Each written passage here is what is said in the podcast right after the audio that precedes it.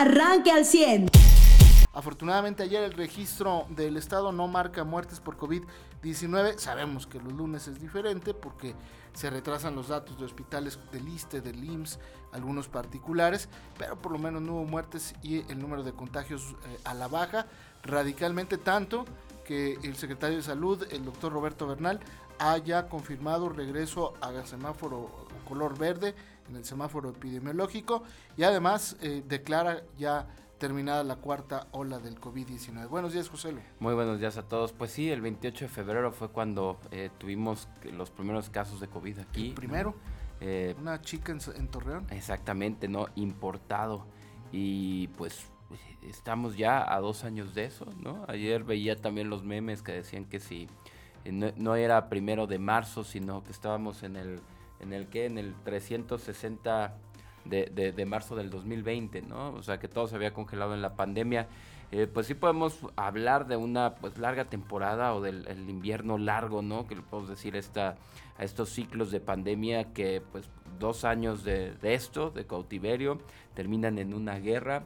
Ayer a la a la invasión rusa se le está sumando pues que los israelíes están eh, pues reactivando los bombardeos en Gaza, dan a conocer que un edificio donde que albergaba pues las sedes de, pues, diferentes medios de comunicación de, Associated Press, de Al Jazeera en Israel, pues es bombardeado por los israelíes, eh, asegurando que eh, grupos terroristas, grupos del, perdón, pakistaníes y, y demás están pues, están ahí, estaban ahí usando a los medios como escudo humano, les pidieron que salieran y bombardearon y destruyeron el edificio.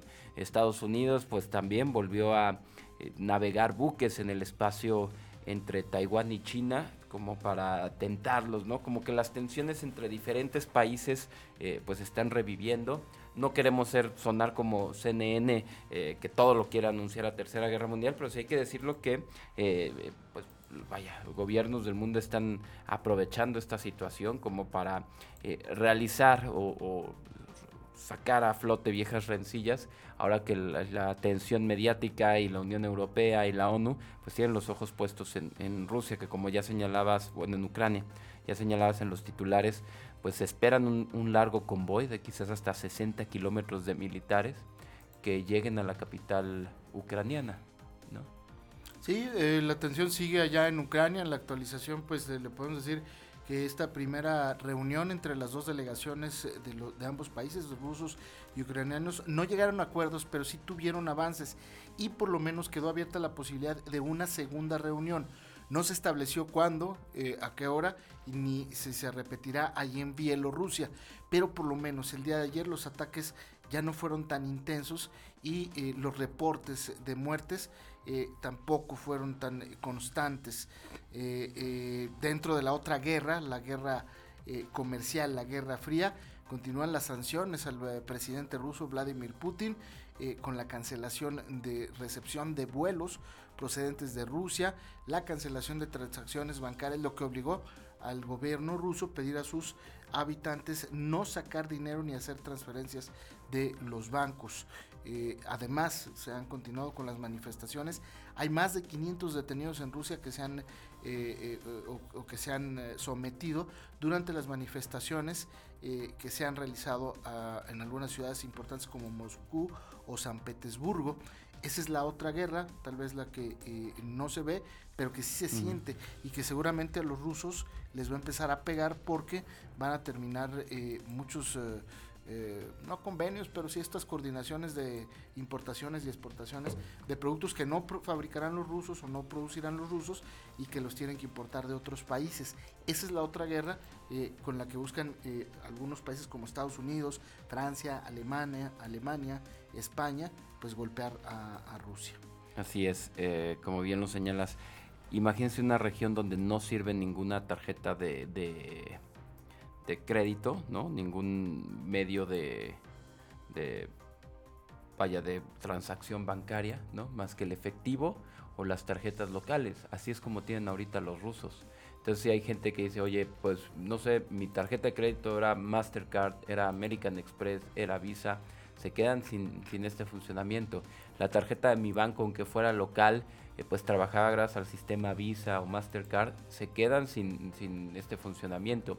Y tienen que usar los bancos directos o los cajeros directos de los bancos y por eso es estas largas filas, gente que eh, pues necesita ahora sacar, retirar el dinero en un cajero local y luego poder ir a realizar cualquier compra y estas compras de pánico que le llegan a los rusos porque pues, la gente no sabe cuándo va a disponer de efectivo, compra de más y la escasez de, alimentos, que es precisamente y de cualquier insumo lo que está pidiendo eh, que se haga pues el, el, gobierno ucraniano, ¿no? que se termine de cercar por completo económicamente a los rusos. Estados Unidos ya también hablaba y esto podría servir eh, pues a la empresa automotriz, a, las a la industria perdón, automotriz y electrónica en, general, de eh, pues limitarlos o limitarles la venta a los diferentes países con los que ellos tienen comercio de semiconductores y entre ellos los chips para que el ejército ruso no pueda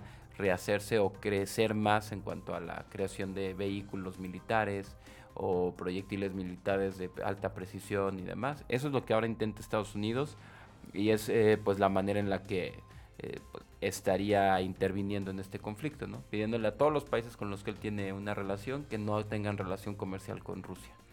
Exactamente. ¿Qué es lo que quiere Vladimir Putin? Quiere el reconocimiento de Crimea como eh, un nuevo estado ruso y quiere que Ucrania se desmilitarice.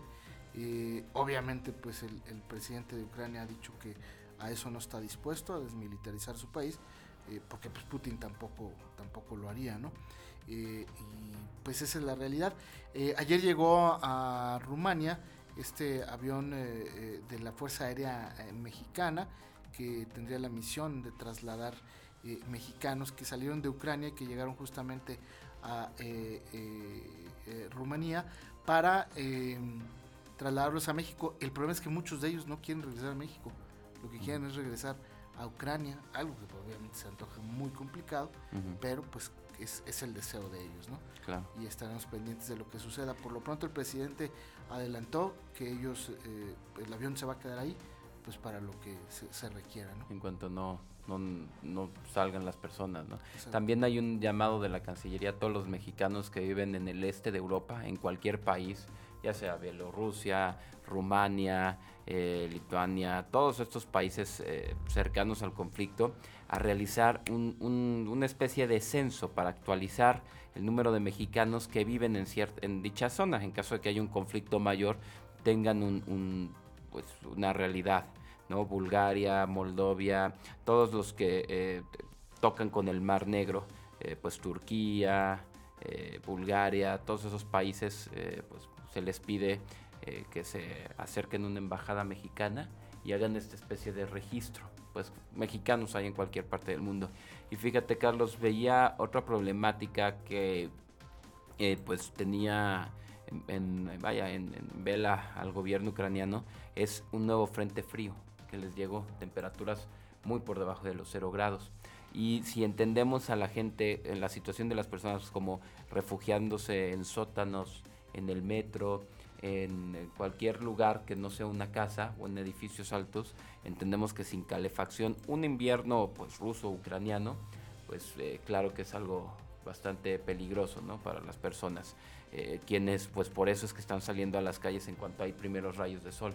Eh, ahora ya entendemos esa, esa situación pues claro que, es, eh, que se antoja complicado. Esto es la situación en la que las personas están esperando, te digo, este convoy de que según los drones, los sobrevuelos de drones y la inteligencia norteamericana, podría superar los 60 kilómetros de este pues convoy de, ejército. Ya les pararon uno, ¿eh? Les pararon uno el sábado, en la, bueno, digamos el viernes en la madrugada, viernes en la noche para hacer sábado en la madrugada y les pararon uno parece mucho más corto evidentemente, pero bombazos es, es en las imágenes estas de satélite donde de repente explota, ¿no? Eh, los ucranianos han defendido, digamos, bien y, lo han hecho, eh, pues, incluso superando las expectativas y, creo que eh, Putin, pues, a lo mejor subestimó, ¿no? Lo que iba a pasar en el tema de la respuesta de la guerra. Te voy a enseñar, hay un TikTok que se hizo súper viral. Digo, aquí usted no está escuchando, pero es un video de cómo utilizar un tanque o cómo se encienden los tanques rusos abandonados. Cómo se prende uno de estos vehículos de combate, ¿no? O sea, esa es la tecnología de, digo, esa es la situación de una guerra actual, ¿no? Y lo que estamos viendo son jóvenes, eh, pues vaya, los jóvenes que veíamos haciendo pues, sus tonterías, ¿no? De videos rusos, videos ucranianos, en TikTok, en Instagram, ahora están enseñándole al mundo cómo se combate.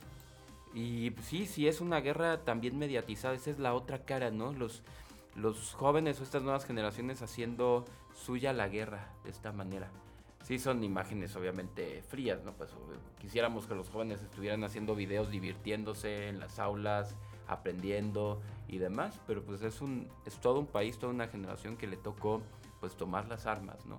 Ahora sí eh, lo estamos viendo ya a través de redes sociales como todos cambiaron eh, pues, los cuadernos o lo que sea que se dedicaran por un arma, un fusil. Bien, en temas nacionales, eh, el día de ayer la Fiscalía de Michoacán eh, eh, habló sobre el tema de este fusilamiento de personas en San José de la Gracia. Ahí en Michoacán, pues imagínense las primeras los primeros resultados, ¿no?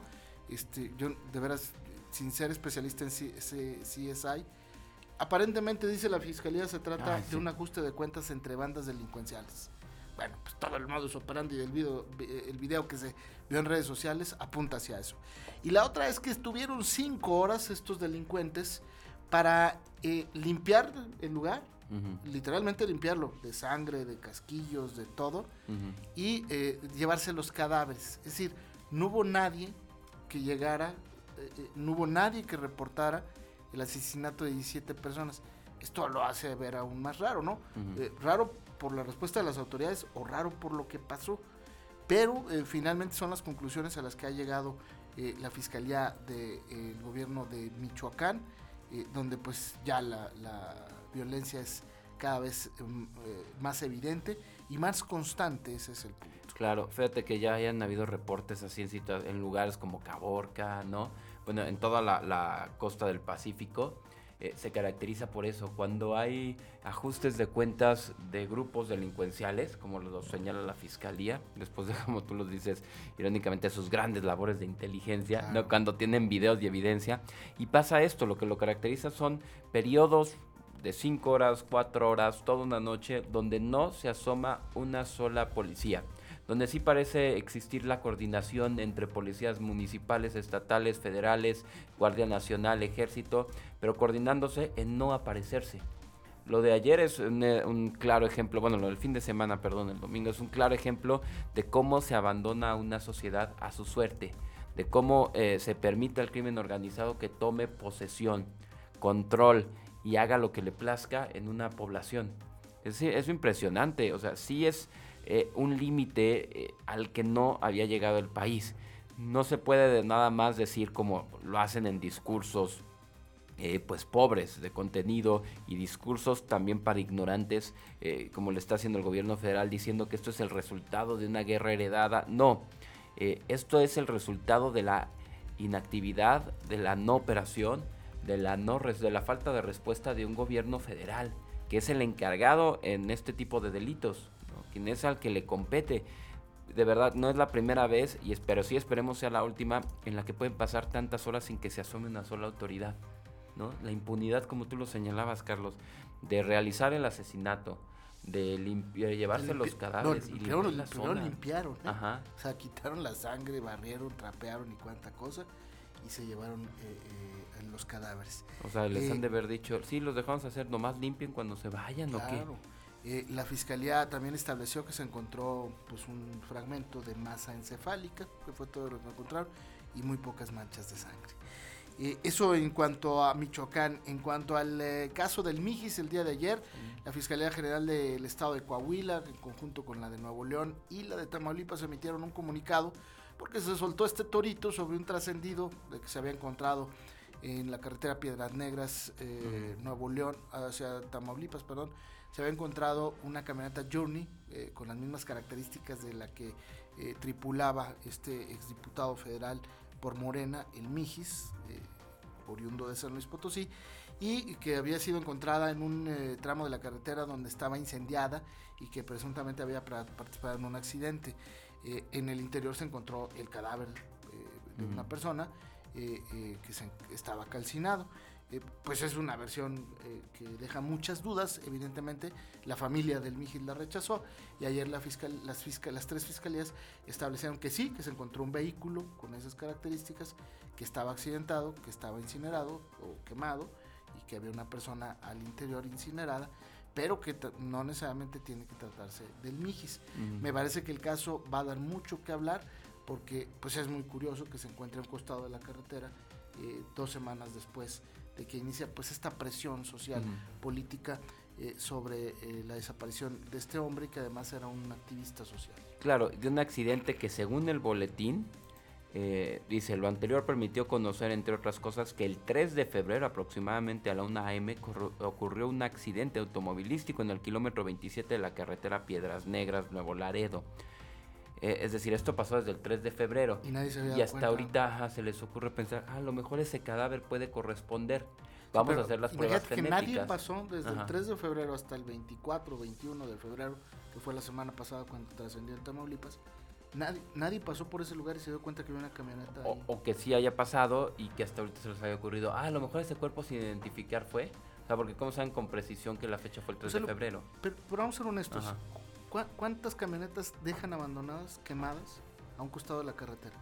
No, en un pues, accidente. Casi ninguna. No, pues no es algo así como. Exactamente. Si no, pasarías por el coche viendo, en la carretera viendo camionetas abandonadas. Por lo menos te lo va a reportar un ejidatario, un camionero gente que transita por el lugar te va, oye, ahí hay una camioneta quemada y, aparentemente hay un cuerpo, ¿no?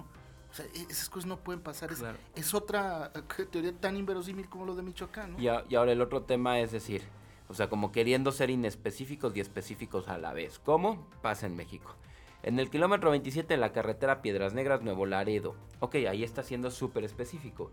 Pero en específico en información que la gente no sabemos. ¿Ese kilómetro 27 a dónde pertenece? No sé, solo nos dices que son los límites entre el estado de Nuevo León y Tamaulipas.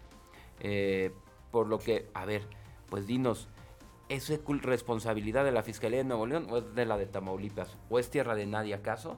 O sea, sí especifiquen en este boletín de la Fiscalía General de la República de Tamaulipas, no la de la República, no está. Está la de Nuevo León, está la de Tamaulipas, está la de Coahuila y está la de San Luis Potosí. Un, eh, de cuatro fiscalías. Boletín conjunto. Claro, y entre cuatro fiscalías a nadie se le ocurrió ser precisos y decir el lugar del accidente esté en Nuevo León o esté en Tamaulipas. Porque no hay zona que corresponda a dos estados. Sí, por el trascendido del fin de semana se supone que es en Tamaulipas. Ajá.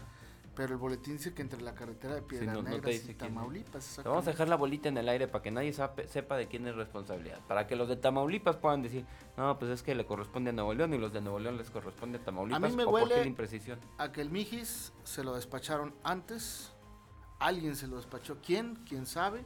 Se les pasó la mano, se dieron cuenta que se equivocaron de personaje, que, que el presidente levantó la voz y dijeron, quema la camioneta, déjenlo ahí adentro y ponla a un lado de la carretera. Los buenos, los malos, policías, madrinas, quién sería, quién sabe. Se les hizo bolas el engrudo y ahora van a salir con esta, muy probablemente. Mariano, buenos días, te saludamos con mucho gusto. Carlos Salazar Lomelín, ex presidente del Consejo Coordinador, bueno, presidente saliente del Consejo Coordinador Empresarial, ayer habló y habló otra vez fuerte. Basta decir que todo lo del pasado estuvo mal. Buenos días. Están los empresarios hartos de, este, de que todo sea echar culpas, de que todo sea señalar. Carlos Salazar, que es dirigente de, bueno, saliente ya del, Consejo Coordinador Empresarial, le dijo López Obrador, presidente en su discurso de salida, que ya de por, terminado su revolucionismo de, este, de los gobiernos pasados y que se ponga a resolver las, las, cuestiones que son urgentes y que es para precisamente lo que lo habían este, electo, o sea, para señalar qué estaba mal del pasado, pues no necesitábamos a nadie. O sea, para criticar a Peña Nieto el pueblo ya lo hacía. ¿no? Y lo hacía hasta por cosas más estúpidas de las, de las que vemos ahora que al presidente y que no se le critica tanto. Lo que prueba que finalmente nunca fue la sociedad odiando a Peña Nieto. Nada más son los progresos engañados que se manipulan a través de las redes sociales y con lo que la gente quiere. Pero bueno, dice, ya tenemos que, tenemos que convencer a la autoridad, dijo Carlos Lomelí. Ya basta de estar diciendo que todo estuvo mal y creo que es tiempo para revisar nuestro pasado que el tiempo, perdón, para resolver nuestro pasado debe tener un fin y es ya, así dijo este exdirectivo también Defensa, este, una de las empresas que que pues, obviamente todos sabemos que son este, los accionistas de Coca-Cola y que son del grupo y de Heineken, ¿no? que de los grupos más importantes de los de este país. Así es. Y bueno, pues ya le, le, pidió al gobierno de López Obrador que ya haga un seminario y un debate público para concluir todo lo que se ha hecho mal y se ponga a ver todo el México posible y entonces ya se pongan a ver los cambios y a pensar en las estrategias de lo que sí debe hacer para que las cosas mejoren. Porque lo, lo impresionante es, a ver, yo no, puedo concebir que tengamos un pueblo impávido ¿no? y, y así estático, este, que se deje también taruguear y dar zapes en la cabeza. O sea, no, no creo que, ni de chiste, o sea, no puede ser que vengamos de un Peña que no le tolerábamos, ni siquiera que salieran a decir, vaya, cuando salieron a decirnos la supuesta verdad histórica, que no fue verdad histórica, todos salimos a criticarlo, todos salimos a analizarlo, a pensarlo, a, a debatirlo, a señalarlo. Y hoy un presidente se puede dar el lujo de decir, hay que esperarnos a los datos porque como no hay cadáveres, no hay evidencia. Imagínense que Peñete hubiera salido a decir eso con los 43. Pues no hay, no hay, ¿dónde están los 43? ¿Cuáles cadáveres de 43? No, pues no, hasta que salgan los datos. Imagínense, ¿qué, qué, hubiera pasado? Les aseguro que se habría hecho un pleito así de, de denuncia en... Y hashtag este, por lesa humanidad ahí en, en algún este organismo internacional, o sea, se, se los juro. a Diana que le encantaba irse a, las cortes internacionales, ¿te acuerdas? En sus aviones privados, ya estaría ahí, ¿no? Seguro le habrían hecho, claro. a ver, le habrían hecho un, a ver, no, nadie se habría quedado así como de, de, nada más por así decir, ah, bueno, pues es que él es un tal por cual y ya. No, no, no, no, no. es, impresionante el nivel al que pueda llegar. Yo creo que, pues digo, si Carlos este, Salazar Lomelín ya está harto, pues díjole, yo creo que es como él, él, ya también tiene una trayectoria de vida y todo, pero a ver, en los jóvenes, para ustedes es el futuro. Para ustedes es el México que sigue. ¿Dónde están? ¿Qué les pasa? ¿Qué quieren recibir de país? analicen y vean las condiciones reales de los, todos los pueblos que han sido gobernados por progres izquierdosos como el que tenemos ahorita. Analicen en qué situación están, vean cómo están y díganme qué joven prospera en esos países. ¿Eso es lo que quieren? Ya reaccionen. O sea, no, no, no, no puedes, ese ya basta de, no, no, puede venir ya de Carlos Salazar nada más, tiene que venir de todo el mundo, tiene que, o sea, de todo el mundo mexicano, tiene que venir de todos los que quieran hacer algo después con su vida aquí en este país. Lo increíble es que a tres años de distancia se le pide hacer un foro, ¿no? o sea, esto debió haber sido antes de tomar posesión.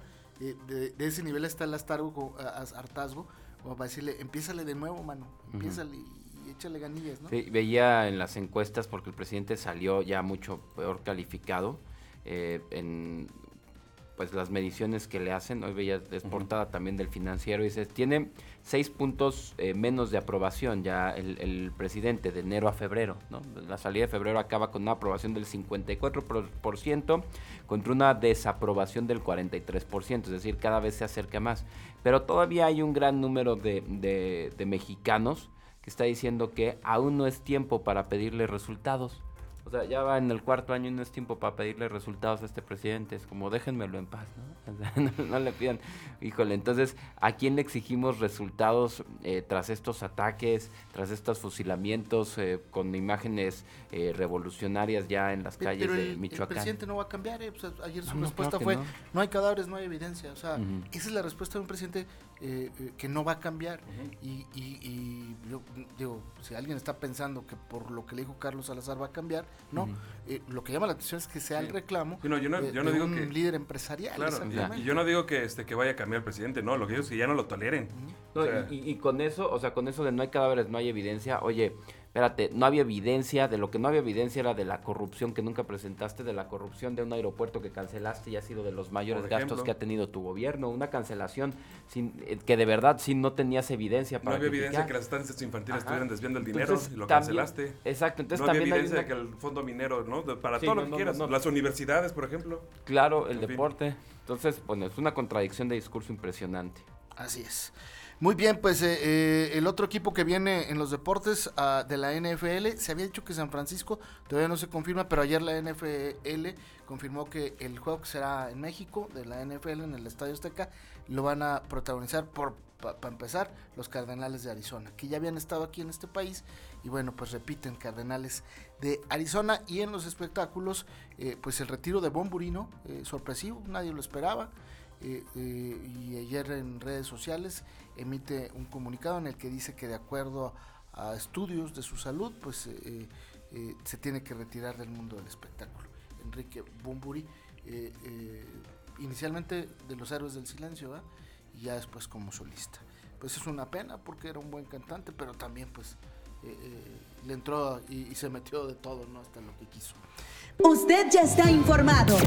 Pero puede seguir recibiendo los acontecimientos más importantes en nuestras redes sociales. Nuestras páginas de Facebook son Carlos Caldito Aguilar, José Lo de Velasco y Mariano de Velasco. Al 100.